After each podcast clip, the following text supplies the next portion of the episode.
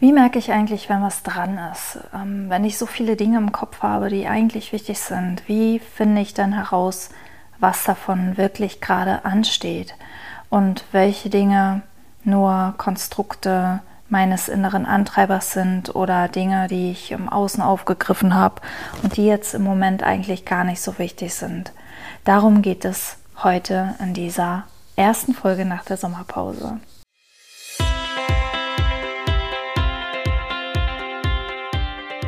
Ganz herzlich willkommen, Aloha, bei Slow Marketing, deinem Podcast für achtsames Marketing im Einklang mit deiner Natur. Mein Name ist Bettina Ramm und ich helfe dir mit deinem Herzensbusiness so richtig voranzukommen, aber ohne Druck und ohne Angst und ohne dich zu verbiegen, sondern auf deine Art, ähm, in deinem Tempo und mit Hilfe deiner inneren Weisheit. Und du merkst schon, vielleicht, wenn du hier schon ähm, mal dabei warst, dass sich das Intro verändert hat und auch bei mir hat sich sehr viel verändert. Ich habe mich in die Sommerpause zurückgezogen, um ähm, nachzuspüren. Ich habe gefühlt, da kommt was Neues, da will was entstehen und ähm, habe einfach ganz, ganz deutlich das Zeichen wahrgenommen, mich mal aus dem Außen zurückzuziehen und äh, in die innere Wahrheit zu gehen. Äh, manchmal spüren wir das, wenn etwas heilen möchte. Das war auch bei mir der Fall. Und manchmal spüren wir das auch, wenn etwas reifen möchte, wozu uns vielleicht aktuell noch der Mut fehlt, weil wir ähm, das nicht so stark spüren, noch nicht so stark spüren, dass, dass es dran ist oder dem noch nicht so vertrauen. Und damit bin ich eigentlich schon mittendrin im Thema, aber ich möchte noch ganz kurz erzählen, was sich bei mir ändert Webcrips und Slow Marketing trennen sich. Ähm, du weißt es vielleicht, Webcrips, mein Business für Websites und Online-Shops habe ich im Frühjahr zu Slow Marketing umbenannt und äh, diesen Schritt mache ich jetzt rückgängig. Webcrips bleibt Webcrips und macht weiterhin Websites und Online-Shops und ich bin dort weiterhin auch mit am Start. Und daneben gibt es Slow Marketing als eigenes Business. Ähm, ich benenne es um in Bettina Ramm, um da noch ganzheitlicher unterstützen zu können, weil es geht mir auch darum, ähm, die eigene Vision, also deine Vision aus dir mh, mm, herauszukitzeln und dich in deine wahre Größe zu bringen oder vielmehr dich erkennen zu lassen, wie groß du in Wahrheit wirklich bist. Und dir zu helfen, den Mut zu finden, dich und deine Wahrheit zu zeigen, weil ich glaube, die Zeit ist einfach reif, dass wir erstens unsere Wahrheit spüren. Es gibt so viele Wahrheiten da draußen und die sind nicht falsch und nicht richtig, sondern die sind ein, einfach verschiedene Versionen der, des ähm, Universums, in dem wir leben und du hast deine Wahrheit und es wird Zeit, ihr zu vertrauen. Ähm, wir sehen das zum Beispiel beim Thema Impfung. Es gibt Menschen, die sind strikt dagegen. Es gibt Menschen, die sind strikt dafür. Die sind dagegen, dass man dagegen sein soll und oder dass man dagegen ist. Und, ähm, und diese verschiedenen Sichten auf die Welt ähm, es wird Zeit, dass wir erkennen, dass es okay ist, dass jeder Mensch die Welt anders wahrnimmt, dass für jeden Mensch etwas, für jeden Menschen etwas anderes wahr ist und dass wir aufhören, gegeneinander zu kämpfen, nur weil wir unterschiedliche Wahrheiten haben. Und das beginnt bei uns selbst. Das beginnt ähm, damit, dass wir unsere eigene Wahrheit nicht mehr bekämpfen, sondern unsere Wahrheit wahrnehmen, ehrlich zu uns sind und dann im nächsten Schritt auch nach außen tragen. Und zwar liebevoll. Also nicht im Kampf, nicht um andere Menschen zu überzeugen, sondern um sie teilhaben zu lassen an unserer Wahrheit. Und das ist ein Thema, das, das schon sehr, sehr lange in mir reift und das jetzt immer stärker ähm, Platz bekommen wird in meinem neuen Business und auch in diesem Podcast. Ich weiß noch nicht, ob ich ihn umbenenne. Ich werde einfach mal sehen.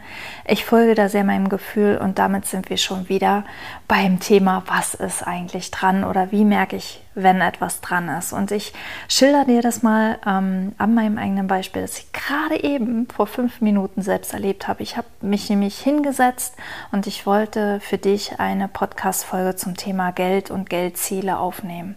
Ganz einfach, weil ich im Sommer gemerkt habe, dass ich mir selbst mit diesem Thema Geld ist nicht so wichtig und ich brauche ja nicht so viel zum Leben und ich möchte möglichst viele Menschen erreichen und so weiter und so weiter. All die Geschichten, die wir uns erzählen, selbst im Weg stehe. Ich will da jetzt gar nicht so tief reingehen, weil darum geht es heute hier gar nicht. Ähm, ich wollte dazu einen Podcast aufnehmen aufgrund meiner Learnings in diesem Sommer und meine Stimme brach weg. Ich verlor ständig den Faden. Ich wusste gar nicht, wie ich das Ganze aufhängen soll. Ich wusste nicht, wo ich anfangen soll. Ich wusste nicht, wo ich enden soll. Und nach ähm, vier oder fünf Aufnahmen habe ich gemerkt, es ist nicht dran. Es ist was, was mein Kopf mir gesagt hat, was jetzt, was jetzt cool wäre, was jetzt, ähm, wofür es jetzt Zeit wäre, ähm, weil ja bald die neue Folge erscheinen soll und so weiter. Aber es war nicht wirklich, es war nicht nicht wirklich dran. Und ich, dass es nicht dran ist, ist nicht ähm, daraus zu schlussfolgern, dass so viele Dinge schief laufen, sondern ähm, es ist ein Gefühl. So, und wie wir vielleicht auch schon wissen, also wie ich ja auch immer wieder sage, Gefühle sind schwer zu beschreiben und ich bemühe mich trotzdem immer redlich, ähm, das hier zu tun. Äh, ich habe mal meine Mentorin gefragt, ähm, wenn ich so viele Dinge im Kopf habe, was ich alles tun soll ähm, oder sollte oder könnte oder kann oder muss.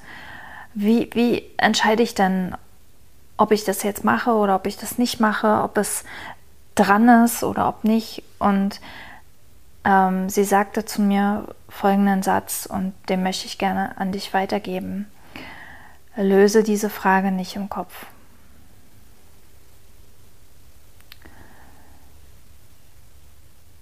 Und mehr ist dazu eigentlich nicht zu sagen. Wir fühlen, was dran ist. Und was ich immer stärker feststelle, ist, wenn wir bemerken, dass wir darüber nachdenken, hören wir damit auf. Also wenn wir zum einen bemerken, dass wir drüber nachdenken und zum anderen wirklich verstanden haben, dass wir nicht drüber nachdenken brauchen, weil das Leben führt uns, weil wir werden Dinge tun. Ähm, wir werden die Dinge tun, die wichtig sind. Dann hören wir damit auf. Und wenn wir damit aufhören, kommen wir in einen Fluss. Ähm, eine meiner Mentoren beschreibt es immer als Hände auf ihrem Rücken ich habe ganz, ganz lange Zeit nicht gewusst, wovon sie redet.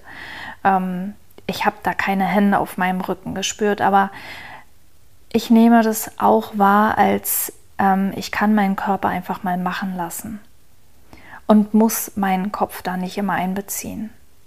Weil mein Körper weiß ganz gut, wie Leben geht.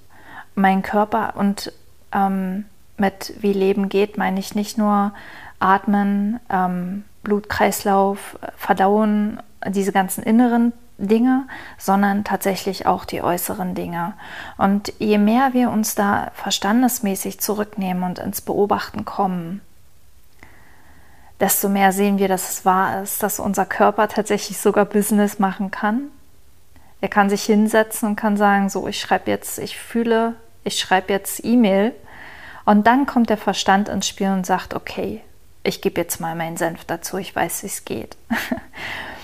Und das ist eine ziemlich coole Sache, weil das ist der Flow, nach dem wir immer suchen. Und der Flow, wir suchen den Flow ganz oft in unserem Kopf. Und der Flow ist aber in unserem Gefühl zu finden. Der Flow ist ein Gefühl, also dieses mit im Fluss des Lebens sein, alles fließt, ist ein Gefühl. Und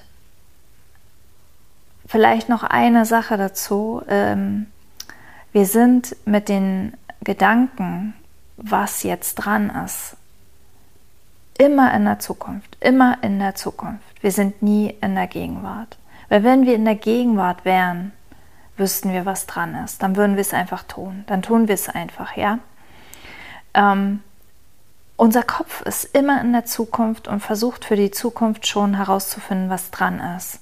Und das brauchen wir nicht. Und auch hier gilt wieder, wir müssen uns nicht erinnern daran, wir müssen uns nicht zurückpfeifen, sondern wir brauchen uns einfach nur bewusst beobachten. Und je öfter wir es bewusst beobachten und merken, ach, guck mal, da waren wir schon wieder in der Zukunft und versuchen irgendwie Dinge zu lösen, die erst in der Zukunft eine Rolle spielen,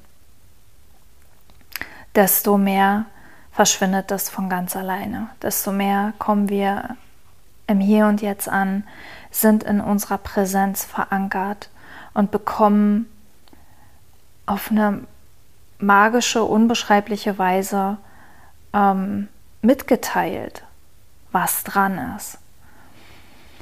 Und ähm, seitdem ich das immer mehr praktiziere, fallen To-Do-Listen immer mehr weg. Ich liebe es manchmal, To-Do-Listen zu schreiben. Manchmal gibt es mir ein Gefühl von Effektivität und von Produktivität. Ähm, wenn ich merke, To-Do-Listen lassen mich in Stress geraten, weil Dinge länger brauchen, als ich gedacht habe oder weil, weil Dinge einfach nicht dran sind, so wie mein, meine Podcast-Episode vorhin, dann lasse ich sie aber wegfallen. Ich nehme sie nicht mehr ernst. Sie sind für mich ein Tool oder ein Spielzeug, ähm, etwas, das, das ich spielerisch nutze, das ich mit Spaß nutze und ähm, nicht mehr, um mich irgendwie zu disziplinieren oder um was zu schaffen oder so. Manchmal sind sie ganz hilfreich, um den Verstand zu beruhigen auch, ähm, dass er eben nicht in die Zukunft geht und sich überlegt, was ist denn jetzt alles noch dran, sondern ich habe es aufgeschrieben, mein Tagesplan ist sozusagen durch und ich kann mich jetzt ganz beruhigt an die Lösung der ersten Aufgabe machen. Und ähm, fühl da mal rein, ich bin ähm, mega gespannt, ähm, ob dieser Impuls, ob du damit was anfangen kannst. Also lass mich das gerne wissen und äh, lass mir gerne ein Like da. Und wenn du es noch nicht getan hast, freue ich mich auch sehr über ein Abo. Und bis zum nächsten Mal. Alles Liebe, Bettina.